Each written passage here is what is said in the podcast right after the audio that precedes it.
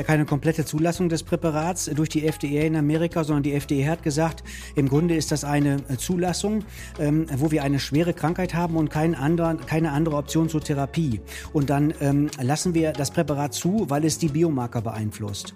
Und die Wahrscheinlichkeit, dass die Biomarker die Krankheit beeinflussen, die ist für uns gegeben und da. Wir brauchen aber weitere Daten, und zwar langfristige Daten, um zu zeigen, dass der klinische Effekt tatsächlich da ist.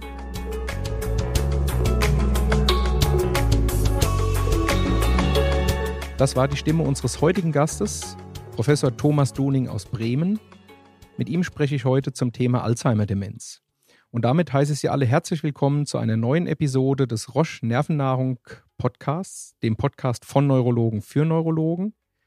Und in diesem Format sprechen mein Kollege Professor Matthias Meurer aus Würzburg und ich in einem monatlichen Wechsel mit interessanten Gästen zu interessanten und aktuellen Themen in der Neurologie. Mein heutiger Gast ist, wie gesagt, Professor Thomas Duning aus Bremen, der sich mit mir zum Thema Alzheimer-Demenz austauschen wird. Und Thomas Duning kenne ich aus einer langen gemeinsamen, ja, zehnjährigen Zeit am Uniklinikum in Münster. Und wir haben in dieser Zeit in einigen Arbeiten gemeinsam gewirkt und hatten, so darf ich das glaube ich sagen, jede Menge Spaß. Lieber Thomas, ich freue mich sehr, dich heute im Podcast dabei zu haben ähm, nach zehn gemeinsamen Jahren in Münster, wo wir, glaube ich, viel gearbeitet hat, haben, aber auch viel Spaß hatten, bin ich interessiert äh, an deiner Meinung zu dieser Diskussion, die jetzt hin und her geht hinsichtlich der FDA-Zulassung ähm, von Aducanumab als monoklonalem Antikörper zur Behandlung der Demenz. Wir haben irgendwie so dieses Spannungsfeld zwischen, ja, ist ähm, eine Sensation, ein Meilenstein, weil die Patienten jetzt eine Behandlungsoption haben, bis hin zu den Kritikern, die sagen, na Gott, ist die Datenlage wirklich so überzeugend? Und jetzt würde ich gerne deine Meinung als einen Kollegen, der sich eben die letzten Jahre sehr, sehr intensiv wissenschaftlich und klinisch mit dem Krankheitsbild beschäftigt hat, hören. Wie schätzt du die Studie erstmal ein? Im Prinzip haben die Kollegen recht, und zwar alle. Die ähm, Datenlage ist brüchig, ähm, aber dennoch glaube ich, ist was dran. Und ähm, wenn die FDA nicht zugestimmt hätte, glaube ich, hätte man das Präparat verworfen und dazu wäre es zu schade gewesen. Was diese Daten zeigen, der großen Zulassungsstudien, die Emerge und Engage Study, äh, zeigen ja, dass äh, man im Grunde einen sehr moderaten ähm, äh, klinischen Benefit sieht ähm, bei der Hochdosistherapie oder Behandlung. Die Studie ist ja abgebrochen worden nach der Fertility-Analyse äh, und man hat eine retrospektive Analyse gemacht. Es waren wenig Patienten unter Hochdosistherapie äh, bei dem Aducanumab und deswegen hatte man wenig Daten vom Patienten. Die Daten, die man hatte, zeigen tatsächlich gegenüber Placebo einen Benefit klinisch. Das muss man so sehen und sagen. Nur dieser Benefit, der klinische, ist nicht überzeugend. Das sagen die Kritiker und wahrscheinlich auch zu Recht. Dazu muss man aber man, sagen, Darf ich da einmal ganz kurz einhaken? Äh, Thomas, ich erinnere mich noch 2016 oder so gab es ein Nature Paper, da hat man das Aducanumab auch aufdosiert und das Amyloid war weg. Ja, kann man fast sagen. Und jetzt bleibt die klinische Besserung aus. Muss ich das jetzt pathophysiologisch so verstehen, dass die Demenz doch nichts mit dem Amyloid zu tun hat? Das ist ja was, was die Kritiker häufig sagen. Es gibt aber ehrlich gesagt eine gute oder fast erdrückende Datenlage, dass das äh, Amyloid, äh, wenn es dauerhaft da ist, zu einer Degeneration führt und auch zu einer äh, kognitiven Verschlechterung. Äh, einen direkteren Zusammenhang gibt es mit dem Tau-Protein, aber auch dazu gibt es gute Daten, die zeigen, wenn das Amyloid da ist, folgt das Tau nach und die Degeneration. Und äh, da hat sich die FDA auch dazu verleiten lassen zu sagen, so, wir haben den Biomarker und der Biomarker ist tatsächlich weg. Also wenn man über 18 äh, Monate das hochdosierte Amyloid ähm, bekommt, dann haben die ähm, Patienten weniger Amyloid im Kopf als wir beide, Sven, was uns narzisstisch kränken sollte. Die klinischen äh, Daten sehen brüchiger aus, das stimmt, aber man muss sich ähm, ins Gedächtnis rufen, sie haben ja, man hat extrem leicht betroffene Patienten eingeschlossen.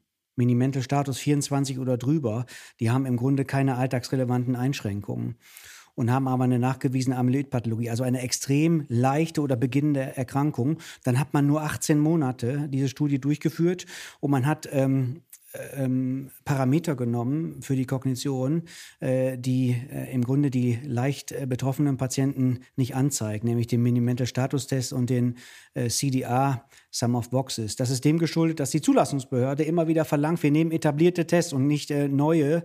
Äh, und diese etablierten Tests sind aber sehr unsensitiv was äh, leichte kognitive Verschlechterungen und Verbesserungen angeht. Und das macht natürlich, wenn man über anderthalb Jahre sehr leicht betroffene Patienten mit diesen Tests testet, da kann man keine Wunder erwarten. Und das hat die FDA wahrscheinlich ähnlich gesehen.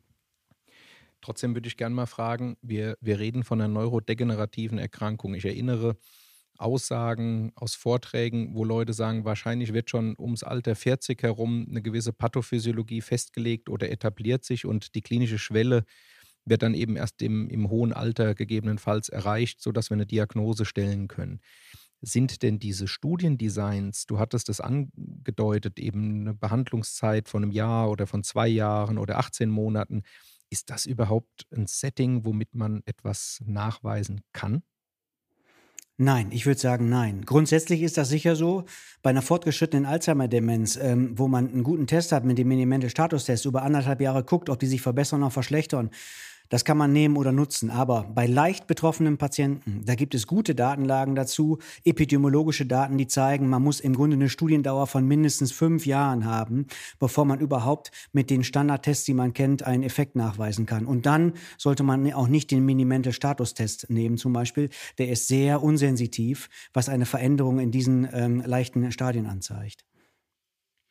Also mich erinnert jetzt so diese Diskussion mit den leichter betroffenen und äh, schwerer betroffenen Patienten durchaus auch an andere Erkrankungen wie die MS. Da gibt es auch zwei Lager. Die einen sagen, naja, die Patienten, die heute in Studien eingeschlossen werden, die sind weniger krank, deswegen können gewisse Effektstärken gar nicht mehr erreicht werden. Salopp formuliert, du kannst halt einen gesunden nicht noch gesünder machen, vom, vom äh, Wording her. Ähm, und die älteren Studien hatten eben schwere kranke Patienten eingeschlossen. Jetzt könnte man natürlich die Argumentation auch rumdrehen und könnte sagen, ja, wenn man bei den leicht Betroffenen schon keinen durchgreifenden Effekt hat, erwartet man dann bei schwer betroffenen Patienten einen stärkeren Effekt oder ist dann, ich sag mal, dieser Point of No Return vielleicht schon viel dramatischer überschritten und man kann die Pathophysiologie gar nicht mehr drehen? Ich glaube, letzteres ist der Fall. Die neurodegenerativen Krankheiten sind anders als andere Krankheiten. Das sind einfach keine akuten Krankheiten, die plopp da sind und wo man was Akutes verhindern muss. Bei der MS ist das so oder beim Schlaganfall. Das haben, man, hat man bei der Demenz nicht. Ich glaube, wenn man eine fortgeschrittene Demenzerkrankung hat, dann sind zwischen 50 und 80 Prozent der entscheidenden Neurone untergegangen, degeneriert. Und was das Wiederwachsen angeht, stellen die sich doch sehr zickig an. Das heißt, man muss die Krankheit, wenn man die ähm, kausal therapieren will, früh behandeln, weil du hast recht, der Point of No Return ist dann tatsächlich vorbei. Dann muss ich sagen, ich kann, kann deine Argumentation total folgen. Und ich kann auch der Argumentation folgen, dass man sagt, wenn der Effekt auf den Biomarker, von dem man eben glaubt, dass er doch relevant und entscheidend in der Pathophysiologie ist, nachweisen kann, dann ist es quasi nur eine Frage der Zeit, wann sich das Ganze auch klinisch manifestiert als positiver Effekt. Das verstehe ich. Dann verstehe ich allerdings nicht die breite Zulassung, die ausgesprochen wurde. Oder steht das für die, dich in keinem Widerspruch? Nein, die verstehe ich auch nicht. Ich, ich, kann dir gleich sagen, dass man das ja, das ist ja jetzt so zugelassen für die Alzheimer-Krankheit, ohne irgendeine Einschränkung. Und ehrlich gesagt äh, finde ich das nicht nachvollziehbar. Das, ähm, das äh, stört mich auch. Ähm, ich glaube, die, die EMA, also die Europäische Behörde, wird das so sicher nicht zulassen. Das ist jetzt schon allen klar.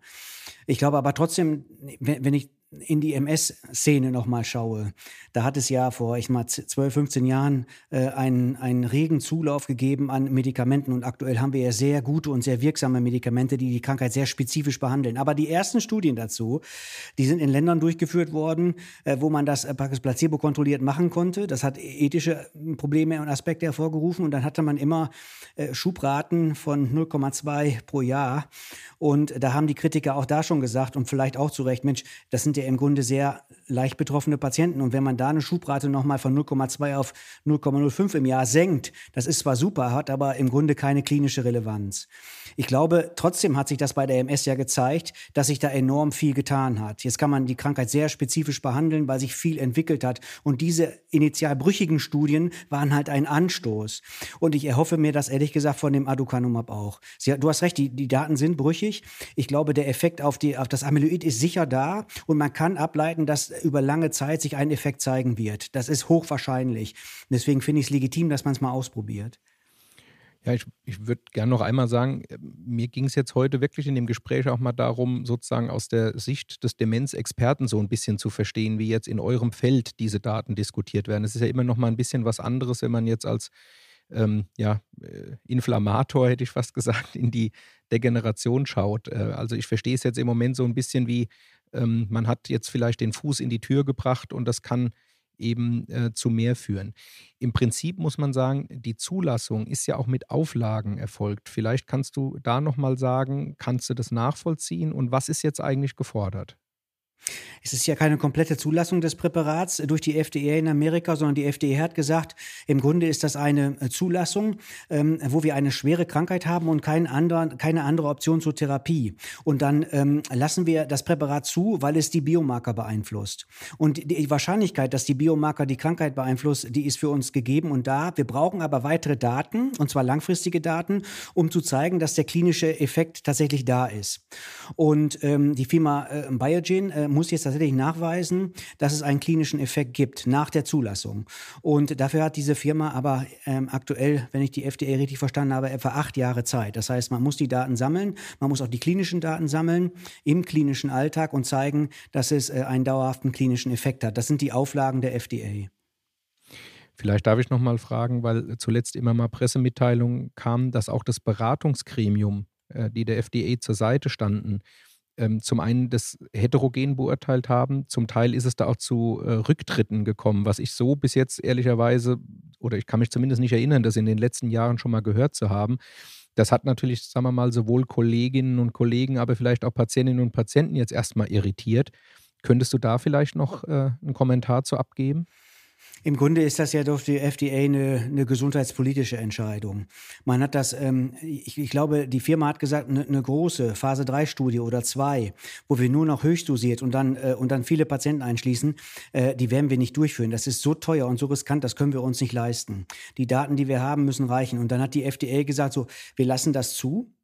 Und wir gucken dann mal, was daraus wird. Hätten die das nicht zugelassen, wäre das Präparat tot gewesen. Aber ich glaube, einige der, ähm, äh, der Experten haben schon dran geglaubt, dass es ein, ein Benefit sein könnte oder zumindest was anstößt. Und äh, die anderen Experten waren davon nicht überzeugt. Es gab ja sogar eine Expertenanhörung nochmal vorher. Da haben sich von elf Experten zehn gegen das Präparat ausgesprochen und einer hat sich enthalten.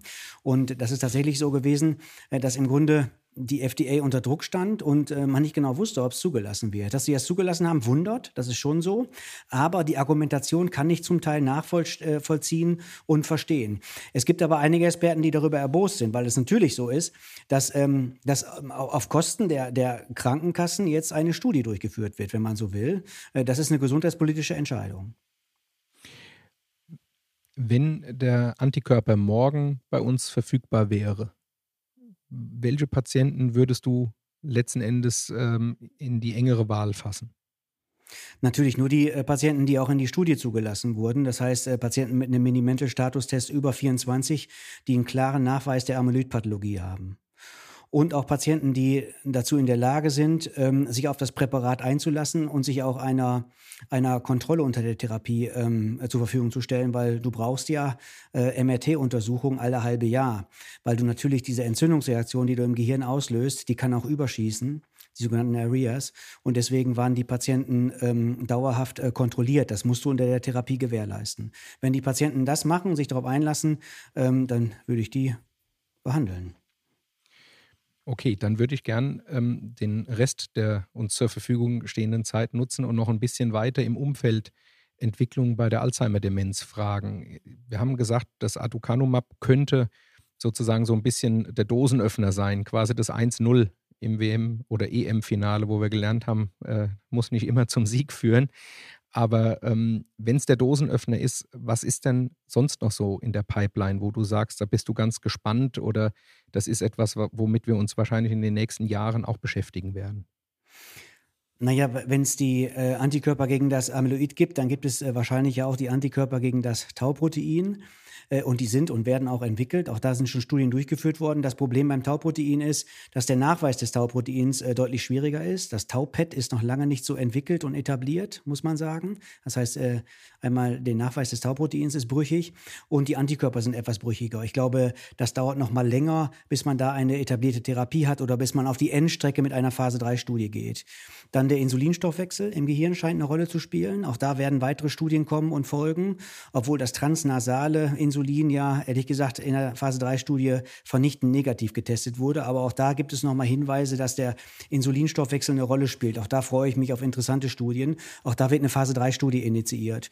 Und es gibt ja in China schon ein zugelassenes Präparat tatsächlich äh, zur kausalen Therapie. Das ist die Mikrobiomtherapie als Tablette. Äh, die Daten sind nie publiziert und veröffentlicht worden, ist eine, ist eine Firma aus Shanghai. Aber die äh, Greenovation, so heißt die Firma hier in Europa, auch die stoßen jetzt hier eine Phase 3-Studie an. Und ehrlich gesagt, die Daten dazu, von der initialen Phase 1 Studie sahen extrem gut aus. Auch da bin ich gespannt, was da rauskommt.